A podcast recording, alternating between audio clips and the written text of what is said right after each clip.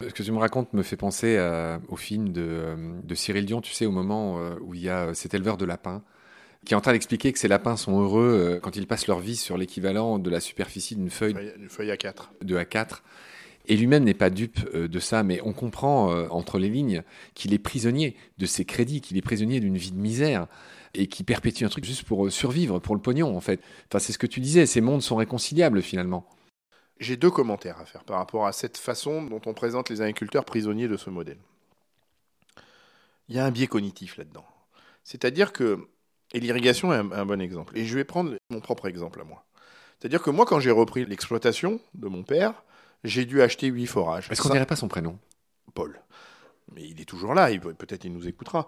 Mais je m'entends très bien avec lui et il sait, euh, il le vit bien parce que dans mon propos, je cherche pas à chercher des coupables, des responsables, des têtes à mettre sur le bio. Mon propos, c'est de regarder ce qui s'est passé hier et de se poser la question de est-ce que pour demain, on peut continuer comme ça. Et donc, il ne se sent pas euh, dans une logique où je pointe du doigt ce qu'il a fait. Moi, ça ne m'intéresse pas. Ce qui m'intéresse, c'est à la lueur des connaissances dont on dispose, est-ce qu'on peut continuer comme ça Et ça, il, le comprend parfaitement bien. Mais j'ai dû quand même acheter 8 forages, 5 stations de pompage, des kilomètres de tuyaux. C'est parfaitement euh, euh, impossible à délocaliser, c'est pas marchand, donc j'ai dû les acheter et les amortir.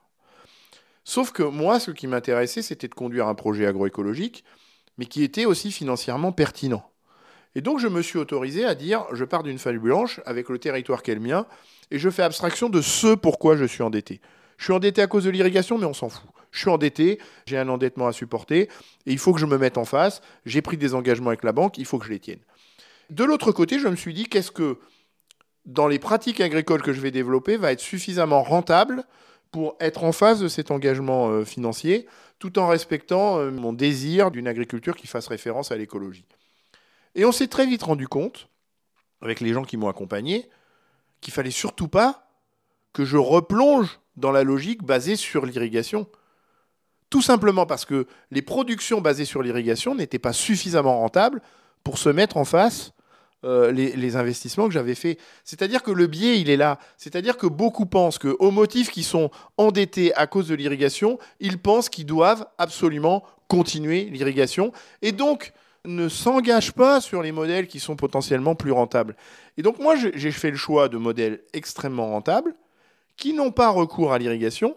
Et c'est précisément parce qu'ils sont rentables que j'ai pu rembourser les 8 forages, que j'ai pu rembourser les 5 stations de pompage, que j'ai pu rembourser les kilomètres de tuyaux enterrés. Et que probablement j'aurais été en grande difficulté si j'avais continué à utiliser l'irrigation parce que je me serais enferré dans un modèle qui n'était pas suffisamment rentable alors que j'étais endetté précisément parce que j'avais acheté de l'irrigation. Donc le biais cognitif, c'est celui-là. C'est de se dire j'ai de l'irrigation, je dois l'utiliser.